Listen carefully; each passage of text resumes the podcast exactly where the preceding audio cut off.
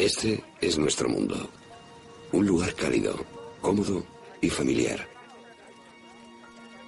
Pero aléjate de la chimenea y mira rápidamente. Nuestros pensamientos abandonan el hogar. ¿Acaso no seremos tan insignificantes como motas de polvo? ¿Es el universo un lugar hospitalario u hostil? Podríamos quedarnos aquí para siempre preguntándonos. O podríamos dar la espalda a esta playa, salir de casa, para mirar el universo, desde aquí hasta sus confines, para descubrir sus maravillas, enfrentarnos a sus horrores. Bellos mundos nuevos. Oscuras fuerzas malévolas.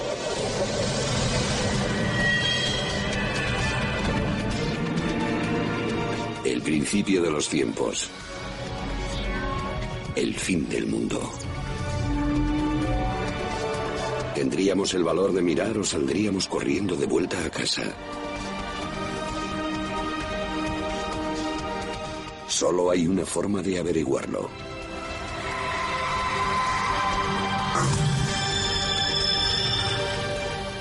Viaje a los límites del universo.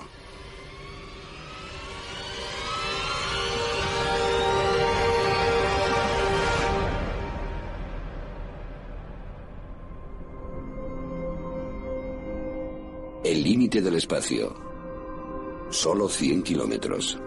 A una hora de coche desde casa. Aquí abajo, la vida continúa, el tráfico continúa, las acciones se siguen comprando y vendiendo y Star Trek sigue emitiéndose.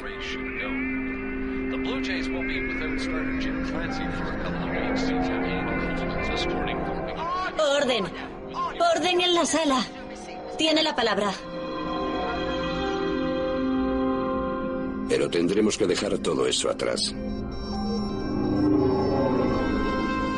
Para hundir nuestros dedos en este vasto y oscuro océano más allá.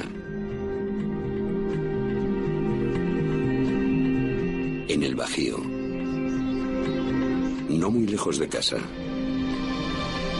Sobre la luna.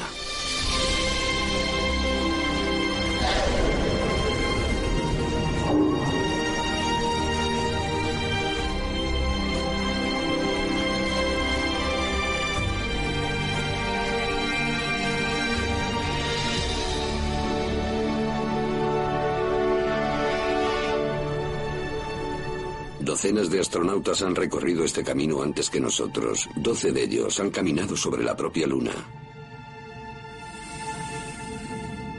A poco más de 400.000 kilómetros de casa, a tres días en una nave espacial.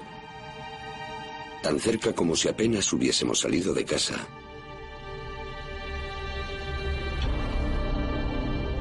Familiar, conocido, a la vista desde la Tierra.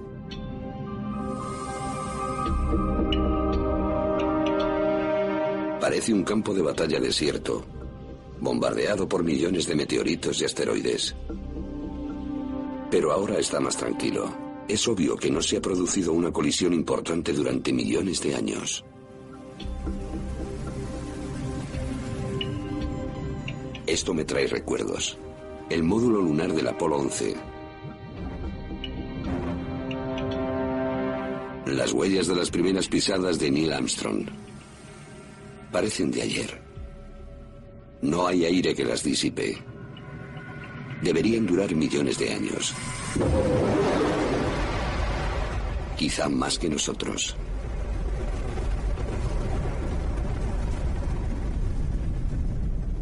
Nuestro tiempo es limitado. Tenemos que dar nuestro propio paso de gigante. Más lejos de lo que ningún humano ha viajado nunca.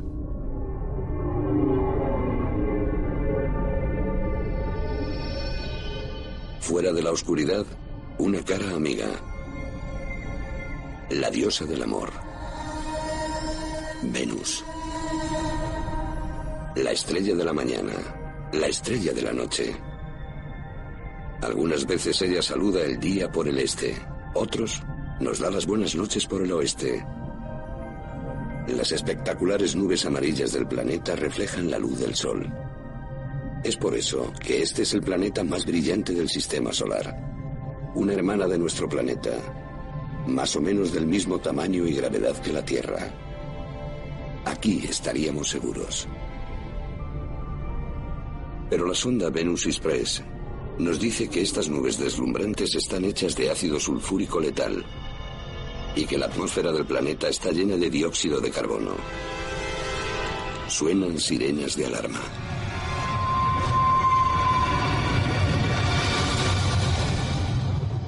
Venus es una diosa iracunda. El aire es venenoso, la presión insoportable y hace calor, cerca de 500 grados centígrados. Si nos quedásemos mucho tiempo, acabaríamos achicharrados, asfixiados, asados y estrujados.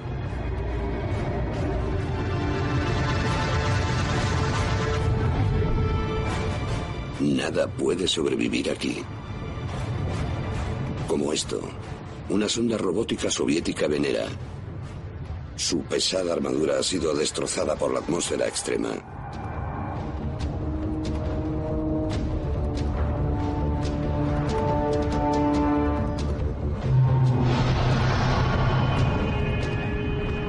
Tan encantadora desde la Tierra, pero de cerca, esta diosa es espantosa.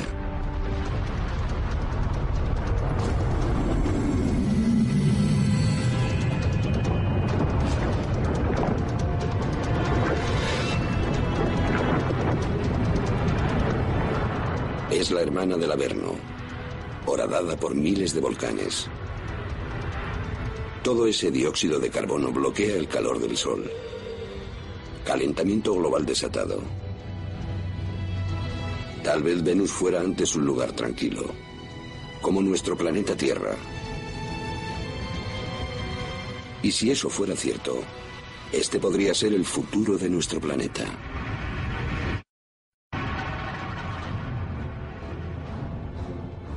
Comienzo a pensar que no deberíamos estar aquí, que deberíamos regresar. Pero hay algo hipnótico en el Sol, como Medusa.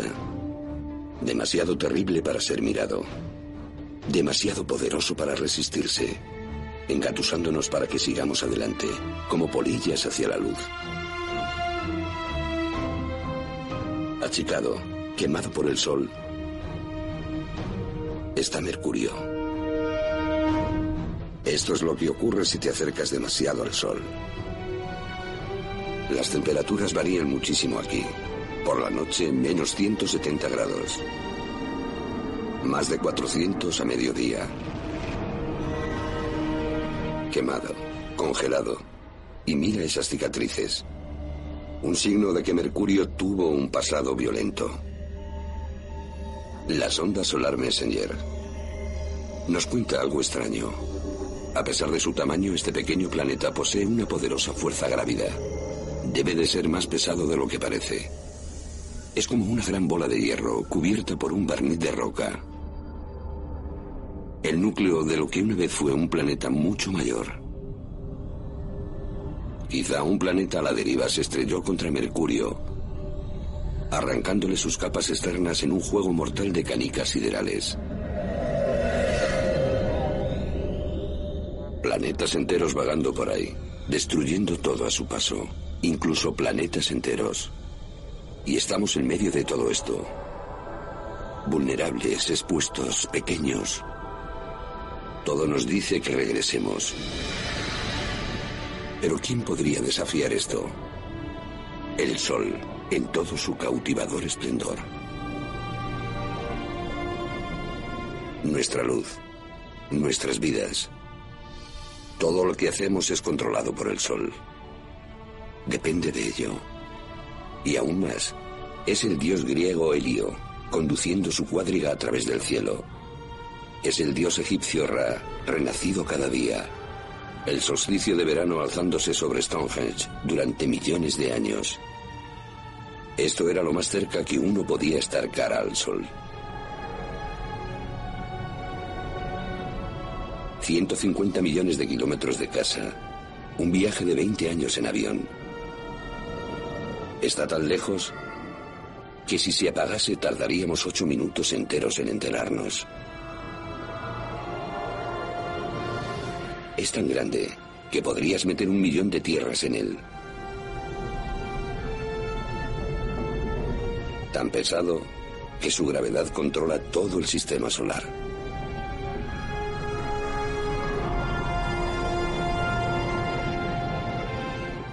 ¿Quién necesita números cuando tenemos la realidad? Lo vemos cada día. Una cara familiar en nuestro cielo. De cerca es irreconocible. Un turbulento mar de gas incandescente. El termómetro alcanza los 5.000 grados. Abajo, en su núcleo, debe de estar a decenas de millones de grados.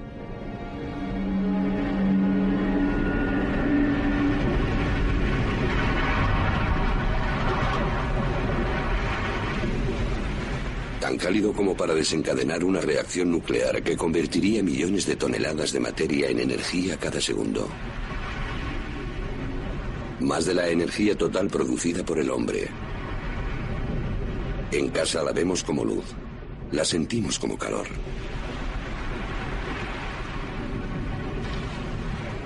Pero de cerca no hay nada reconfortante en el Sol.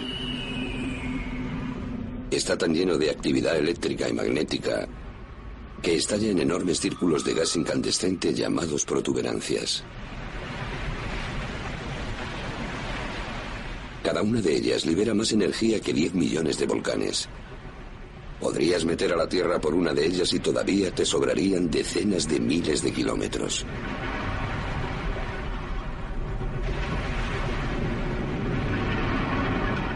Y donde estallan, descubren las capas más frías que hay abajo. Las manchas solares. Son una fracción más frías que los que la rodea.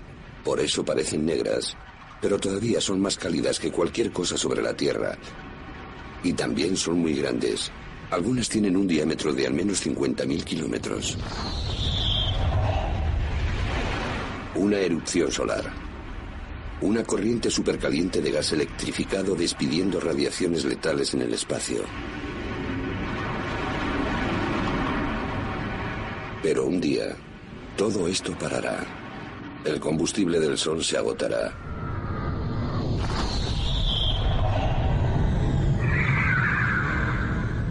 Y cuando muera, ese será el final de la Tierra también. Este Dios crea la vida y la destruye. Exige que nos mantengamos a distancia.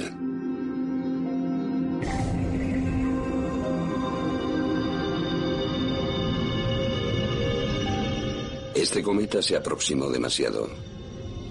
Se está cociendo por el calor del Sol creando una cola que se extiende millones de kilómetros.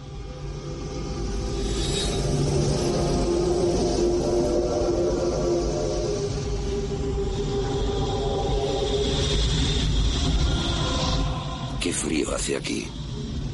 No hay duda de la procedencia de este cometa. Los desperdicios helados del espacio profundo. Pero mira todo este vapor.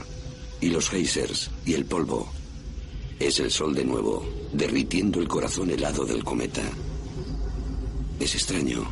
Una especie de bola de nieve grande y sucia cubierta por alquitrán oscuro. Minúsculos granos de lo que parece material orgánico, conservado en hielo, desde... quién sabe cuándo. Tal vez sea el comienzo del sistema solar. Digamos que un cometa como este se estrellase contra la joven Tierra hace miles de millones de años. Quizá le proporcionase agua y materia orgánica, los ingredientes básicos de la vida. Incluso podría haber sembrado las semillas de la vida sobre la Tierra, las que evolucionaron hasta convertirse en ti, en mí.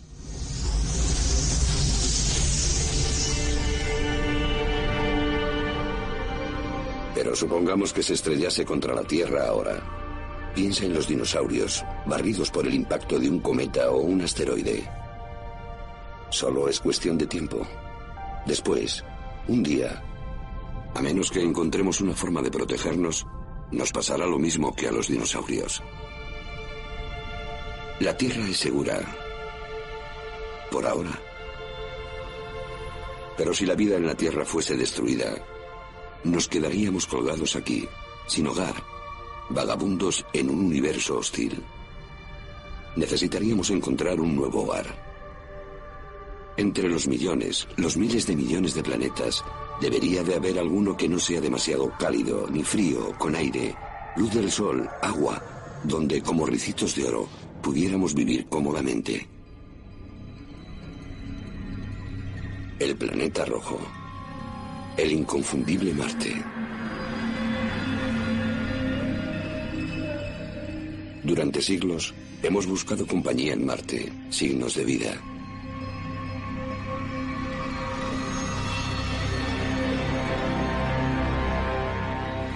En algún lugar, ahí abajo, podría haber vida extraterrestre. Pero, ¿estamos preparados para encontrarla? ¿Estamos dispuestos a reescribir los libros de historia, a deshojar los libros de ciencia, a volver al mundo del revés? Lo que ocurra a continuación podría cambiarlo todo.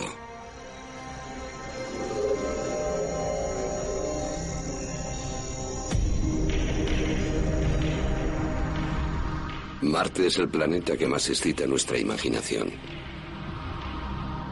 Piensa en las películas y cómics de ciencia ficción. ¿Qué será lo próximo? Marcianos. Pero todo eso es ficción, ¿verdad? Pero, ¿y si de verdad hay algo aquí? Si lo hay, habita un planeta inerte. Los procesos que hacen habitable la Tierra se frenaron aquí hace cientos de millones de años rojo y muerto.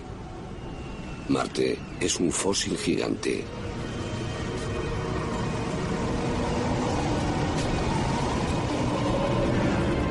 Hay algo vivo. Un diablo de polvo, grande, mayor que los peores tornados de la Tierra. Hace viento aquí. Y donde hay viento, hay aire. Aire que podría sustentar vida extraterrestre.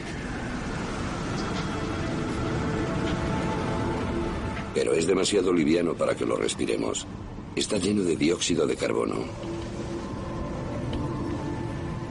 No hay nada que proteja a Marte de los rayos ultravioleta del Sol.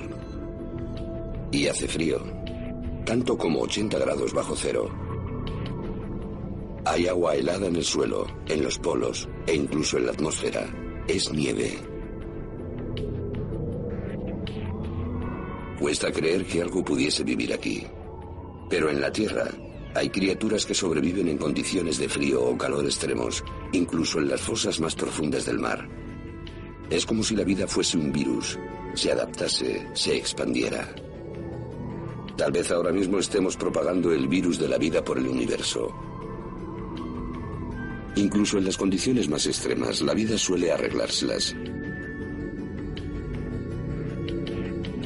Pero en un planeta muerto, sin actividad geológica para reponer los minerales y nutrientes de su suelo, sin calor que pueda derretir el agua helada y todo este polvo, es difícil ver a dónde vamos.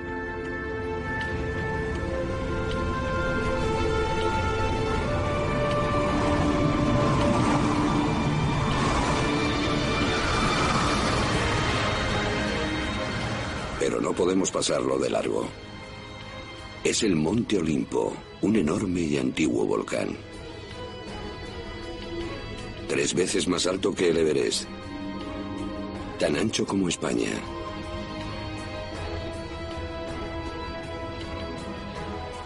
Desde su descubrimiento en los años 70 del siglo XX, ha sido declarado extinto. Parece como si algo estuviese sucediendo en sus laderas. Es como si fluyera lava. Pero los ríos de lava deberían haber cesado hace mucho tiempo, borrados por los impactos de los meteoritos. A menos que, después de todo, el monstruo no haya muerto. Y si no, ahora mismo podría haber magma derretido bajo su corteza. Esto lo cambia todo. La actividad volcánica podría estar derritiendo el agua congelada del suelo. Reciclando los minerales y los nutrientes, creando las condiciones para que exista la vida.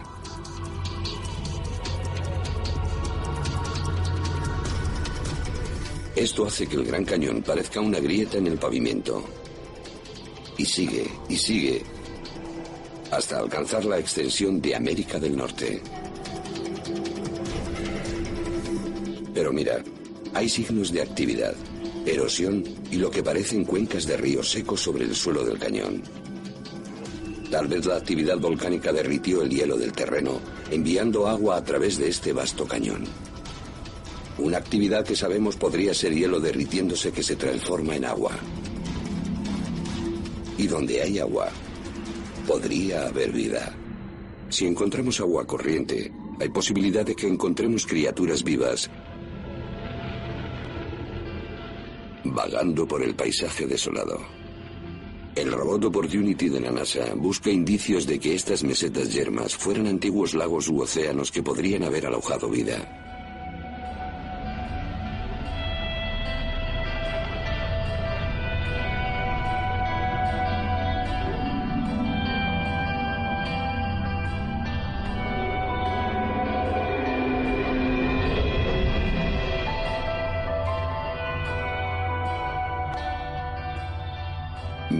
Barrancos.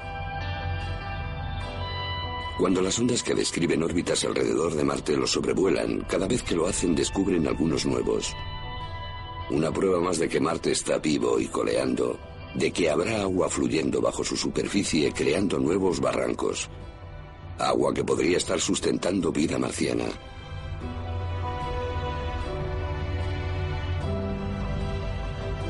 Todo lo que tenemos que hacer es encontrarla. A menos que ya la hayamos encontrado, pero no en Marte, sino en la Tierra. Hay una teoría que afirma que la vida comenzó aquí antes de mudarse a la Tierra. La idea es que un asteroide impactó y desgajó fragmentos de Marte y pequeños microbios y los lanzó al espacio y sobre la joven Tierra, donde plantaron las semillas de la misma vida. No es de extrañar que encontremos Marte fascinante. Podría ser nuestro hogar ancestral. Si eso es cierto, entonces todos somos marcianos. El Marte que creíamos conocer ya no está. Ha sido reemplazado por este nuevo, activo y cambiante planeta. Y si no conocemos Marte, Probablemente el planeta del sistema solar más estudiado. ¿Qué hay que no sepamos? Debería de haber otros secretos ahí fuera esperando ser descubiertos.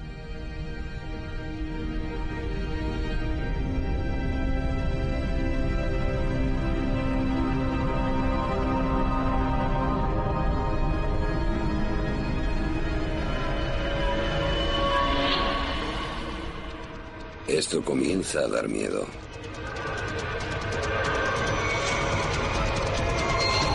Es como estar dentro de un gigantesco juego de ordenador.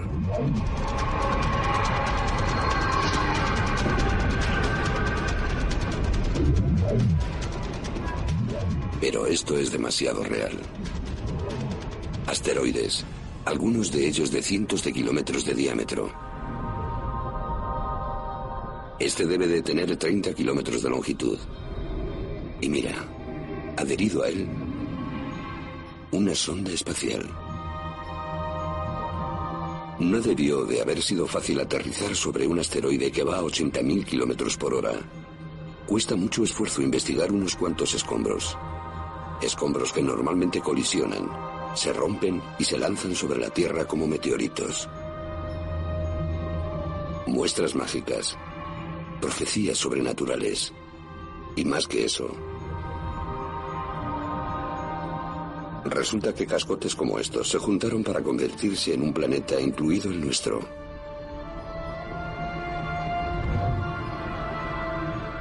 Así que al datar los meteoritos que encontramos en la Tierra, sabemos que los planetas fueron creados hace 4.500 millones de años. Son los certificados de nacimiento de nuestro sistema solar, de nuestro planeta. Pero por alguna razón estas rocas no se convirtieron en un planeta. Algo debe de haber evitado que algo así se produjera. Algo poderoso.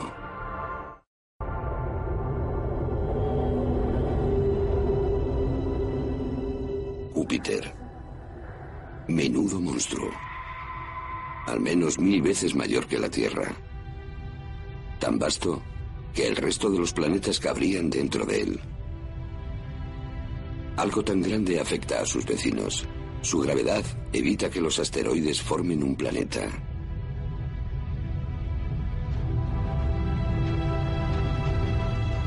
Míralo ahora. Es impresionante. Pero de cerca, tal vez las cosas no sean lo que parezcan.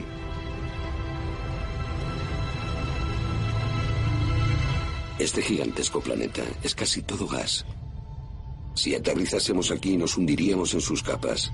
Tal vez nunca daríamos con una superficie sólida.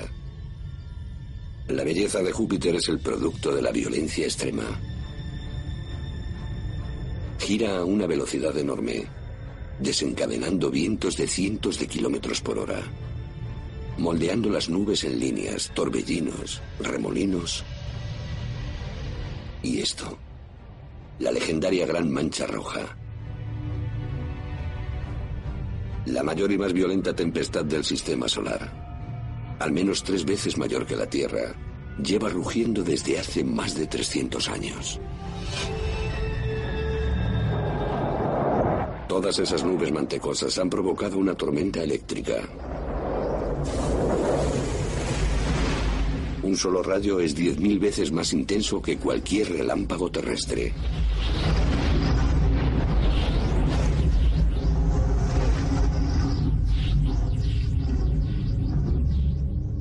Mejor lugar, el más seguro para ver Júpiter es lejos.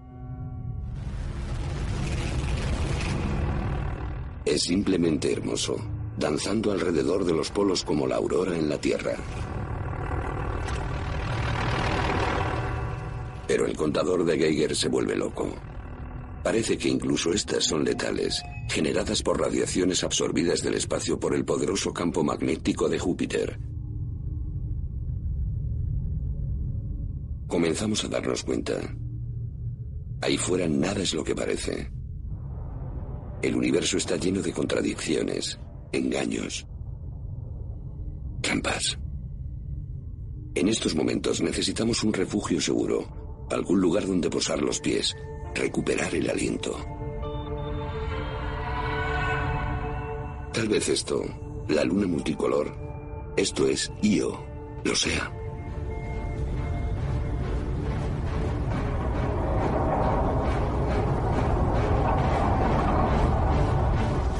Esos bonitos colores son rocas derretidas. Azufre, volcanes escupiendo cenizas incandescentes y azufre a cientos de kilómetros en el espacio. Esto no es un refugio seguro. Este es el lugar más volátil que he visto desde el Sol. Nuestro viaje mágico a los confines del universo se están convirtiendo en un vuelo desesperado. Tenemos que seguir creyendo, esperando que entre los peligros haya maravillas esperando ser descubiertas.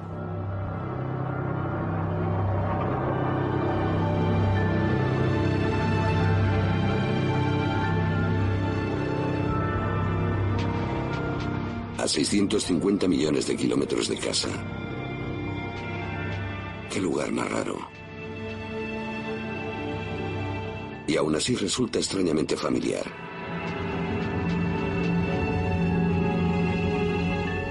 Un poco como el Ártico. Con todo ese hielo, todas esas sierras y grietas. Es Europa. Y quizás, como en el Ártico, este hielo esté flotando sobre el agua. Agua líquida.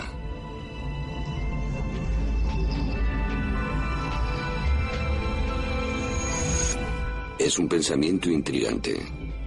Pero estamos a 800 millones de kilómetros del Sol. Seguro que Europa está congelada.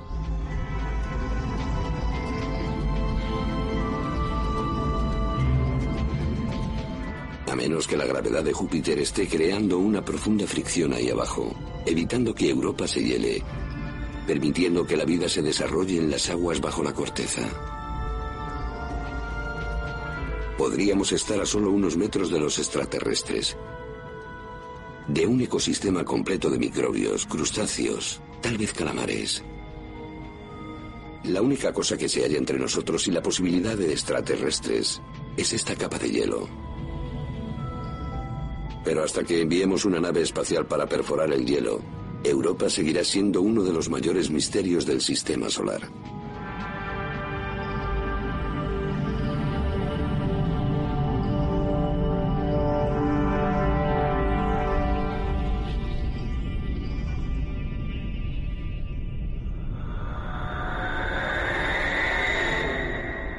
Ha excitado nuestra imaginación, poblado nuestros sueños.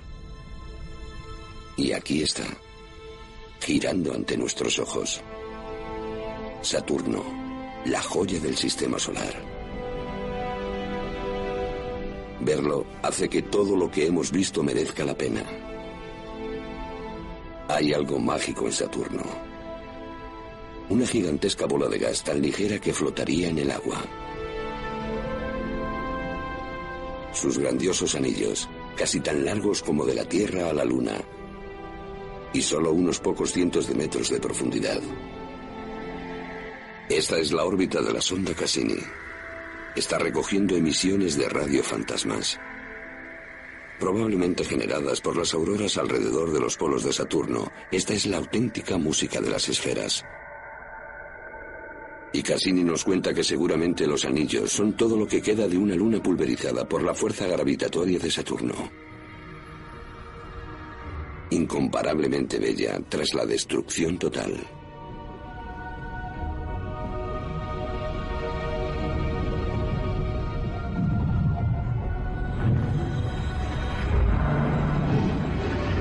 Miles de millones de esquirlas de hielo.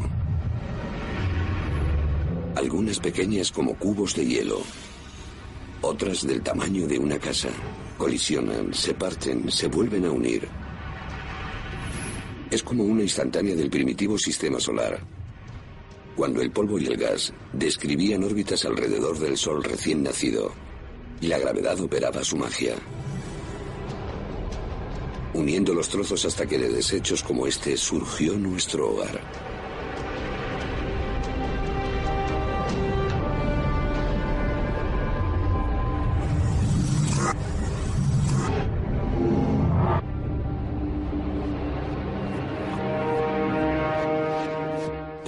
Quedarnos aquí siempre, contemplando el seductor encanto de Saturno. Pero tenemos que seguir. Debemos ir mucho más lejos. Hay tanto que aprender. Lo cual no es fácil cuando el mayor objeto a la vista es su luna arropada por gruesas nubes. Titán.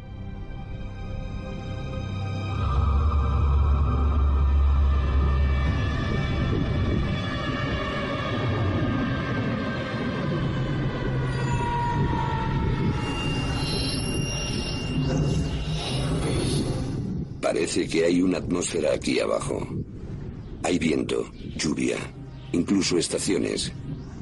Y mira estos ríos, lagos y océanos. Es lo más parecido a la Tierra que hemos visto hasta ahora. Tal vez mereció la pena apartarnos de Saturno. Excepto que no hay agua, es gas líquido. Debe de haber cientos de veces más gas natural aquí que en todas las reservas de gas y petróleo de la Tierra. Si lo pudiésemos llevar a casa, proporcionaría luz a nuestras ciudades y combustible a nuestros automóviles durante millares de años. O quizá, un día, podríamos usarlo aquí para suministrar energía a una colonia. En caso de que aún no haya vida en Titán. La sonda espacial Huygens cayó sobre la superficie de Titán desde Cassini. Está aquí para investigar. Nos cuenta que hay materiales orgánicos sobre el suelo, pero hace tanto frío. 180 grados bajo cero. No hay forma de que se pudieran unir para crear vida. A menos que Titán se caliente. Se prevé que el Sol se caliente. Cuando lo haga, tal vez la vida nazca aquí, igual que lo hiciera sobre la Tierra miles de millones de años antes. A medida que la Tierra se vuelve demasiado cálida para nosotros, quizá nos mudemos a Titán. Un día podríamos llamar a este distante lugar nuestra casa.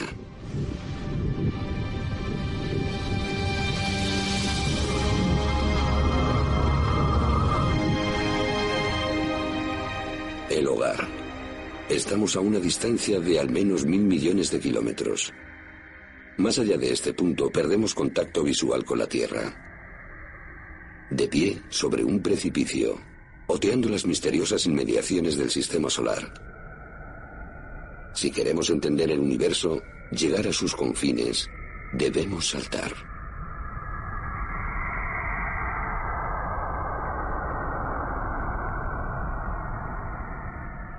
Oculto a la vista desde la Tierra, desconocidos durante la mayor parte de la historia, estamos en los límites exteriores del sistema solar. Es como sumergirse en un océano profundo.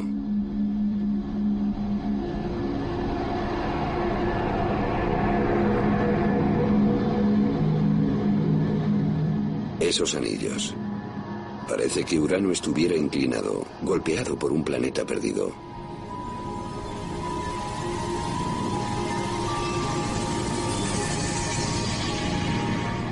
Es extraño, aquí fuera. Ya comenzamos a sentirnos pequeños, solos. Tal vez es así como nos sentiremos cuando lleguemos al confín del universo. Pero apenas hemos dejado la orilla. La Tierra mengua hasta quedarse del tamaño de un guisante. Hemos viajado menos de dos kilómetros. Pero para llegar al límite del sistema solar tenemos que viajar otros 20.000 kilómetros. De las profundidades, otra extraña bestia. El dios de los mares. Neptuno. Este gigante flota en gas metano. Y mira, una tempestad del tamaño de la Tierra, espoleada por vientos a 1500 kilómetros. En casa es el sol que dirige el viento, pero Neptuno está demasiado lejos. Algo más debe de estar creando estas ventiscas furiosas, pero nadie lo sabe. Nuestro sistema solar es enorme. Resulta alarmante lo poco que realmente sabemos de él.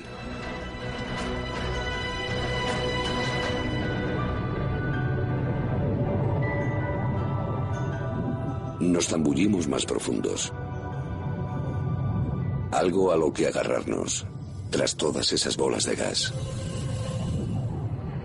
Una luna sólida, Tritón. Sólida, pero inestable.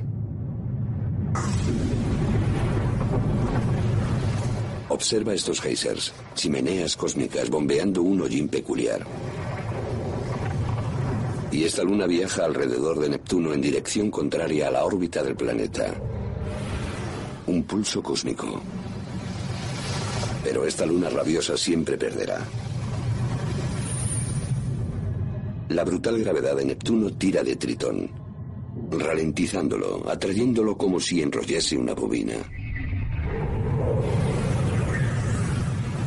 Algún día Neptuno lo destrozará.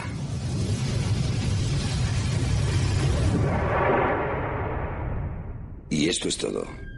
No más lunas ni planetas que ver en nuestro sistema solar. Hace más frío.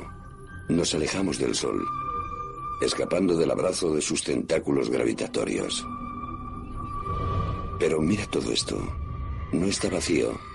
Está lleno de rocas heladas. Esferas de hielo. Como Plutón.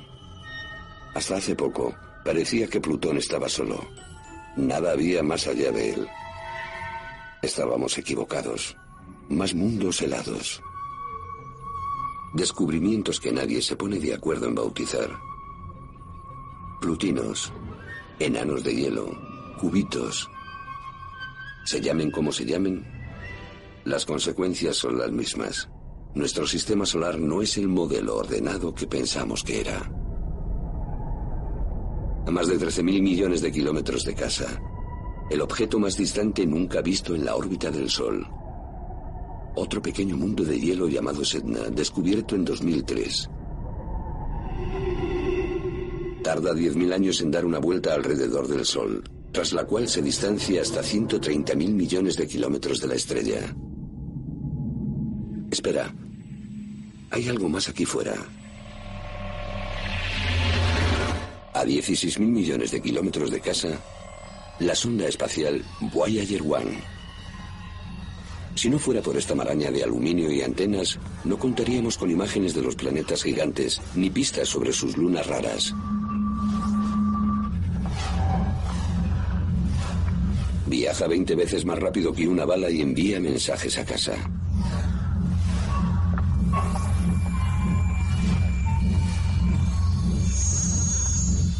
Y mira allí, sobre su costado, ese panel de oro, una suerte de mensaje intergaláctico en una botella.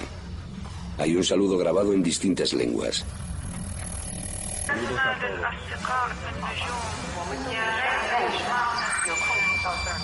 Y un mapa que muestra cómo encontrar nuestro sistema solar. Pero si estás en la jungla, ¿conviene llamar la atención? Cualquiera, cualquier cosa podría oír nuestra llamada, averiguar dónde vivimos y llamar a nuestra puerta de forma amistosa o no. Una nube de icebergs cósmicos se extiende hasta lo que parece el infinito. Se parecen al cometa que vimos antes. Tal vez comenzó su vida aquí fuera hasta que algo lo desgajó, una estrella pasajera o la gravedad de Neptuno y lo envió hacia el Sol. Igual que los cometas que pueden haber plantado la vida sobre la Tierra hace miles de millones de años. Y al ver todo este hielo, quizá también llevasen agua a la Tierra. Es un pensamiento alucinante. El agua de los océanos, de tu café, incluso la de tu cuerpo, toda proveniente de una lejana máquina celestial de hielo.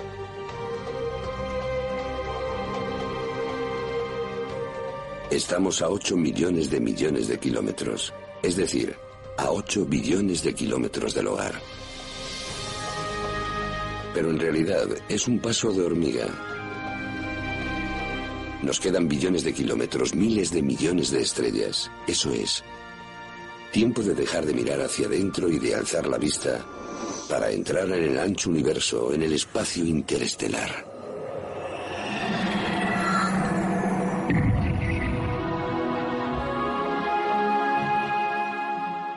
Espacio interestelar, mucho más allá de nuestro sistema solar. Menuda vista. Miles de millones de estrellas como nuestro Sol muchas de ellas con planetas, muchos de ellos con lunas.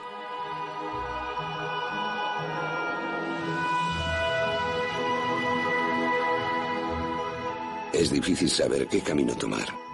Hay posibilidades infinitas en cada dirección.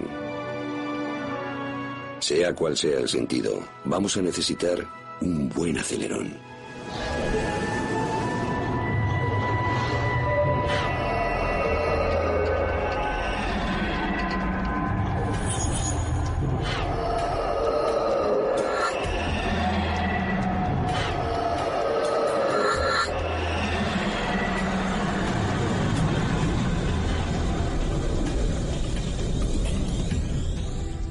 40 billones de kilómetros de casa. Un viaje de 150.000 años en la nave espacial. Y solo hemos llegado hasta el primer sistema solar tras el nuestro. Alfa Centauro. No una, sino tres estrellas. Cada una gira alrededor de las otras, presas en una rutina celestial. La gravedad de cada estrella atrae a las demás. Su loca velocidad orbital las mantiene separadas.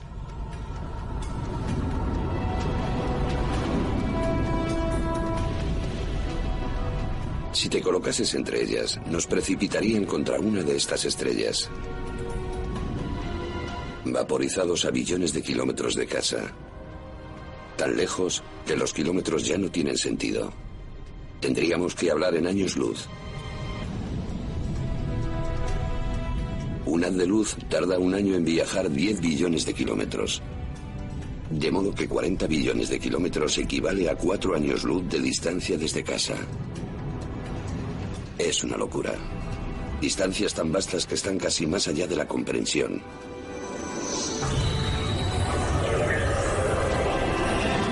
Un mundo excitante. Y quién sabe si extraño. Queda por delante. ¿Qué descubriremos cuando y si llegamos al límite del universo?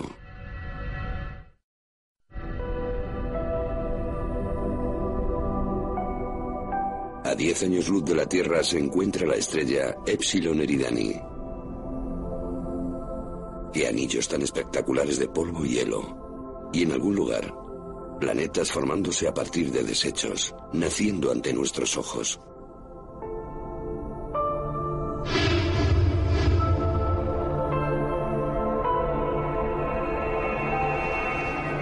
Asteroides y cometas por todas partes.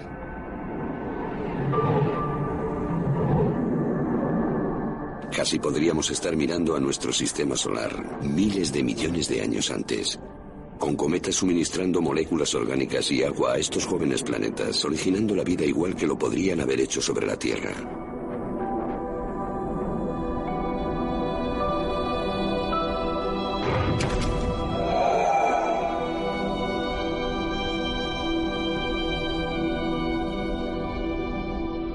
En el centro de toda la acción, una estrella menor que nuestro Sol.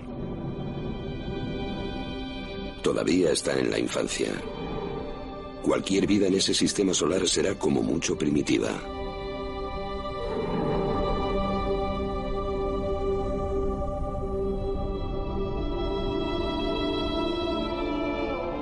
Debe de haber algún sistema solar más maduro y desarrollado por aquí. Pero encontrarlo es como buscar una aguja en un pajar cósmico.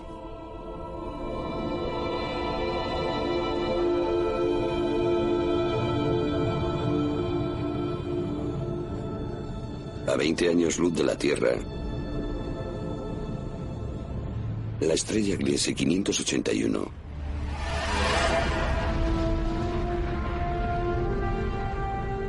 es más o menos de la misma edad que nuestro Sol.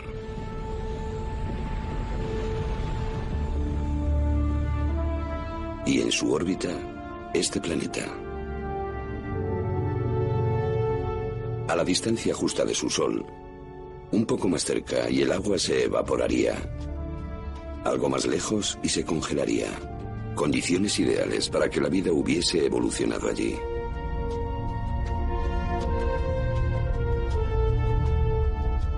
Y si los cometas hubieran impactado contra él, llevando con ellos agua y materia orgánica, entonces ahora mismo podría haber vida allí, seres complejos como nosotros, incluso civilizaciones.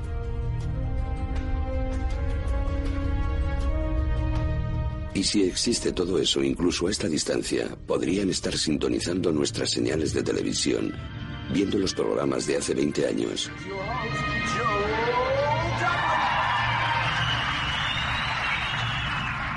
Pero hasta que las generaciones futuras puedan encontrar una forma de comunicarse a través de estas grandes distancias, todo lo que podemos hacer es especular. Ellos y nosotros, viviendo vidas paralelas, ignorantes unos de la vida de los otros. A menos que haya habido vida y que ésta haya desaparecido.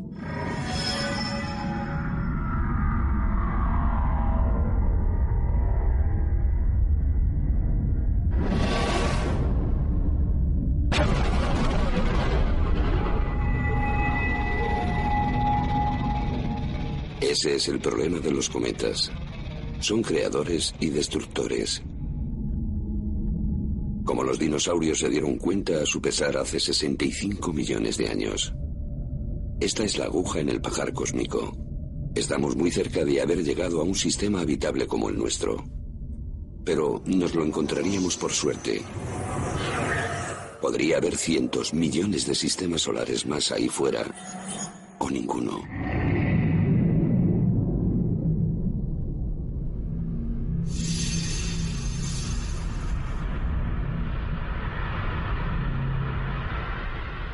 Esto es inmenso.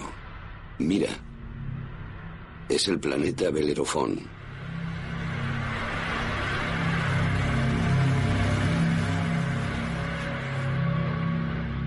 Está tan cerca de su Sol que es un milagro haberlo descubierto.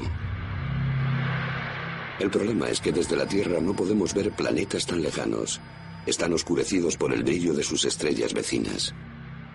Pero los planetas ejercen una minúscula fuerza grávida sobre esas estrellas. Si medimos estos pequeños movimientos a billones de kilómetros, probaremos que existen.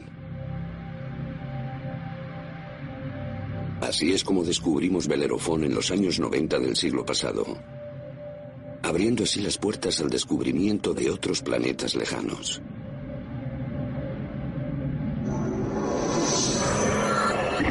A 60 años luz de la Tierra, si sintonizásemos en esta brillante estrella, captaríamos señales de televisión de los Juegos Olímpicos de Berlín, los de Hitler.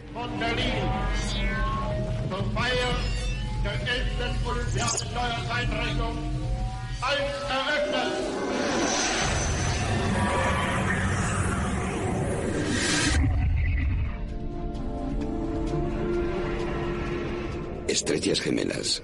Es Algol, la estrella demoníaca temida desde la antigüedad debido a su conducta siniestra.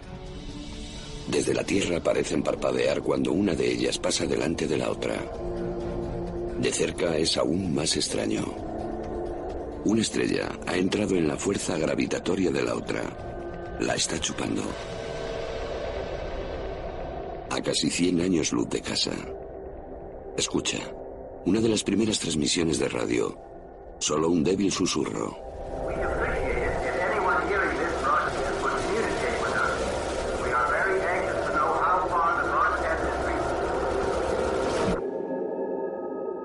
Y después, silencio.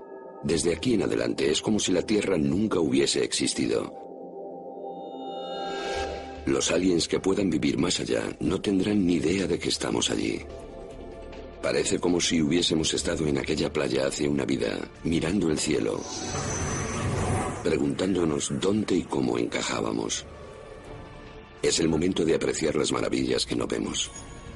No por lo que nos dicen sobre nuestro propio mundo, es por lo que nos cuentan sobre el universo entero, su pasado y su presente.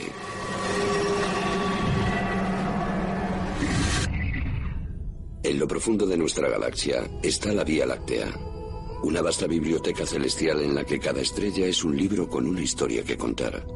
Ahí está todo, esperando que levantemos la tapa. Las siete hermanas, hijas del antiguo dios griego Atlas, transformadas en estrellas para ayudar a su padre, cuanto éste sostenía en los cielos sobre sus hombros. Y este gigante, Orión, la estrella más brillante que hemos visto hasta ahora, tiene que ser por lo menos 600 veces más ancha que nuestro Sol.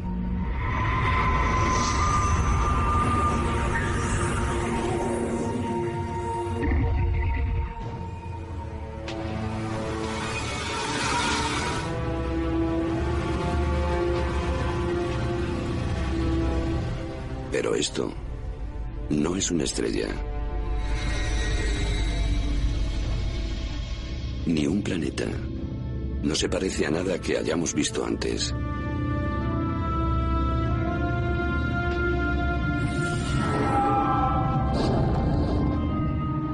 Un espectro fantasmal a más de 1300 años luz de la Tierra. La nube oscura de Orión. Polvo y gas tan densos que se nos pegan, aislándonos del universo exterior.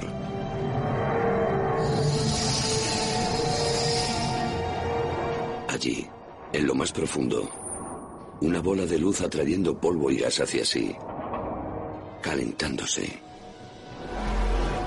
transformándose en una bola de gas caliente incandescente, como nuestra estrella, como nuestro sol, en miniatura.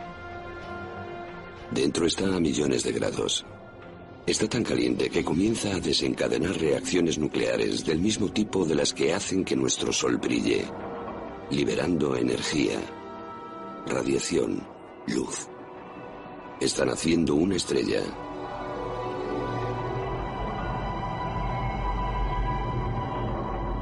O más bien, estrellas.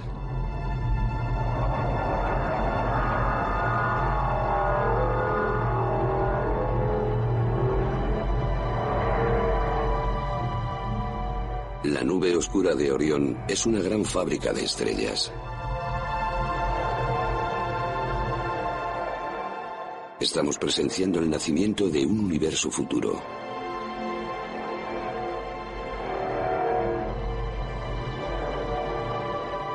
Hemos llegado a temer horrores hostiles, pero estamos descubriendo una de las maravillas creativas más grandes del universo, el nacimiento de una estrella.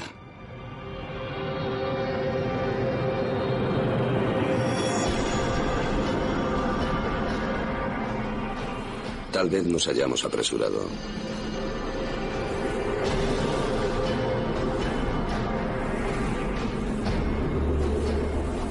Chorros de gas explotan a 200.000 kilómetros por hora. Lanzando polvo y gas a millones de kilómetros.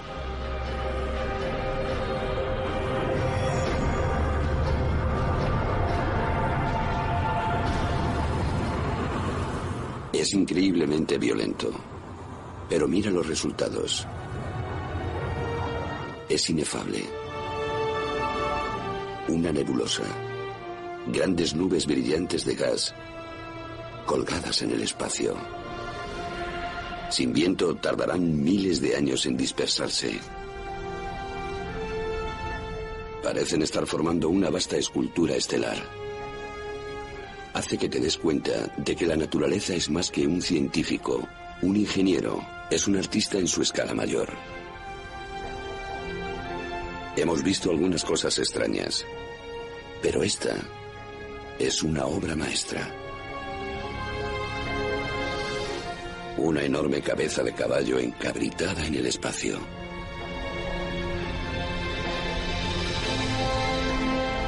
Las estrellas nacen, crecen y después... ¿Después qué? ¿Se mueren? ¿Desaparecen tranquilamente en la noche?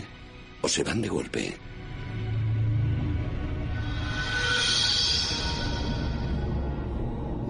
La respuesta se halla en algún lugar entre aquí y el fin del universo. Casi 4.000 años luz más lejos, nubes luminosas suspendidas en el espacio circundan lo que una vez fue una estrella como nuestro Sol. Y lo que queda de ella son estos gases de colores brillantes, elementos formados por la fusión nuclear en lo profundo de la estrella, liberados en el espacio en su muerte. Helio e hidrógeno verde y violeta. Estas son las sustancias básicas del universo. Nitrógeno y oxígeno rojo y azul. Los pilares de la vida sobre la Tierra. Para que vivamos, estrellas como esta tuvieron que morir. El oxígeno en nuestros pulmones, el nitrógeno en nuestro ADN, todo fue producido por una fusión nuclear en estrellas que murieron mucho antes de que la Tierra incluso naciera. Estamos hechos de residuos nucleares estelares. Nuestro árbol genealógico comienza ahora.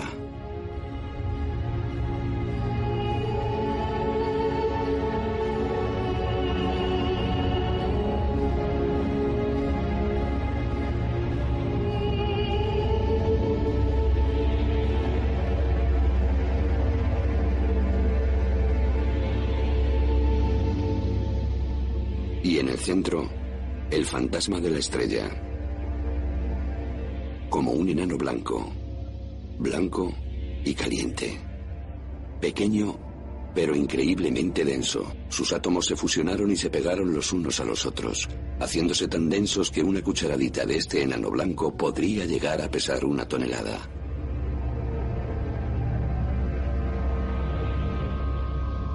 Es una premonición escalofriante del destino de nuestro Sol. Dentro de 6.000